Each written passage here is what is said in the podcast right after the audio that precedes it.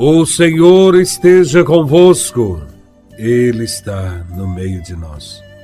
Proclamação do Evangelho de Nosso Senhor Jesus Cristo, segundo São Marcos, capítulo décimo, versículos de 17 a 27.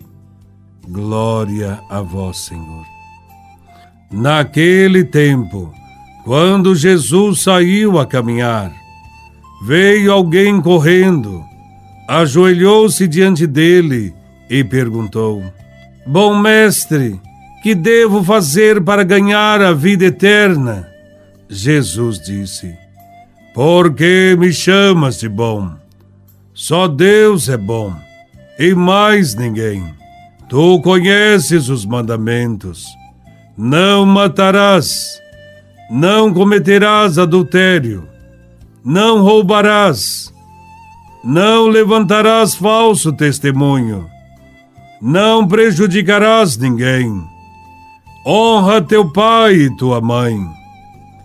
Ele respondeu: Mestre, tudo isso tenho observado desde a minha juventude.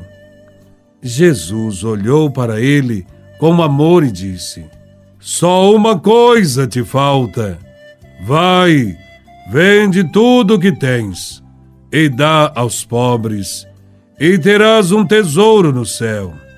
Depois, vem e segue-me. Mas, quando ele ouviu isso, ficou abatido e foi embora, cheio de tristeza, porque era muito rico. Jesus então olhou ao redor e disse aos discípulos: como é difícil para os ricos entrar no reino de Deus. Os discípulos se admiravam com essas palavras, mas ele disse de novo: Meus filhos, como é difícil entrar no reino de Deus. É mais fácil um camelo passar pelo buraco de uma agulha do que um rico entrar no reino de Deus. Eles ficaram muito espantados ao ouvirem isso e perguntavam uns aos outros: Então quem pode ser salvo? Jesus olhou para eles e disse: Para os homens isso é impossível, mas não para Deus. Para Deus tudo é possível. Palavra da salvação. Glória a vós, Senhor. No Evangelho, Jesus está decidido a caminhar para Jerusalém a fim de dar a vida. Entretanto, um jovem corre atrás dele e, ajoelhando-se diante do Mestre, soltou aquilo que estava entalado no seu coração: Que farei para herdar a vida eterna? Esta pergunta é minha e a tua também. Pois todos nós queremos ir para o céu. Aliás, o instinto natural do homem é a vida eterna. Mas afinal, quem era este jovem que se ajoelhou diante de Jesus? A Sagrada Escritura não diz quem era, nem como se chamava, tampouco onde morava e quem eram seus pais diz somente é alguém, uma certa pessoa de posição. O evangelista diz que é um jovem que se ajoelhou diante de Jesus. Ele procurou Jesus. Procurar Jesus como fonte da salvação nossa deve ser o caminho de nossas buscas e realizações, porque somente nele e por ele temos a vida em plenitude. Este jovem que busca Jesus tinha boas e excelentes qualidades. Só lhe faltava o essencial: a vida eterna. Ele sabia muito bem que essa vida estava em Jesus, o Filho de Deus. O moço rico respeitava os estatutos, as leis ordenadas pelo Senhor. Este jovem era rico mas que adianta o homem ganhar o mundo inteiro se perder a sua alma? Apesar das riquezas, ele era pobre. O jovem possuía tudo, menos a vida.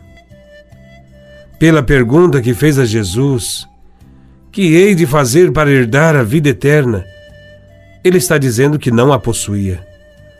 Por isso corri atrás de Jesus, à procura da vida eterna. Esta vida eterna não se alcança com dinheiro.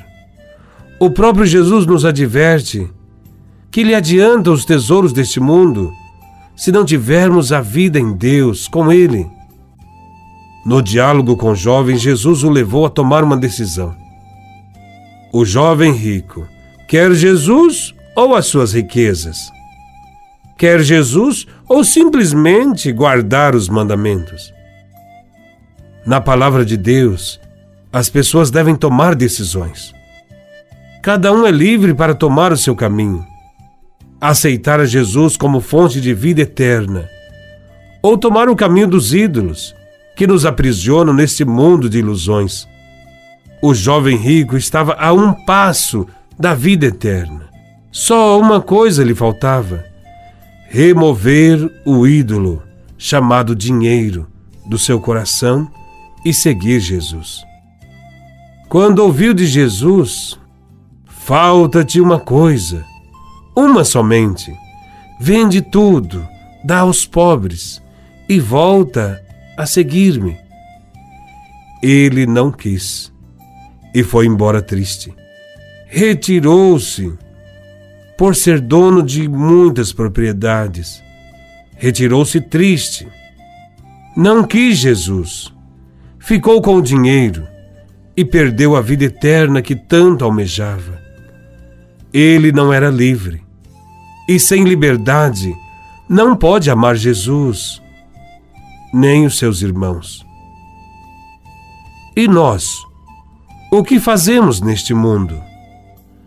Ajudamos os irmãos mais pobres ou acumulamos bens apostando em coisas erradas? Será que amamos a Deus sobre todas as coisas? Devemos fazer escolhas. Devemos escolher a Cristo e seu reino. Louvado seja nosso Senhor Jesus Cristo, para sempre seja louvado.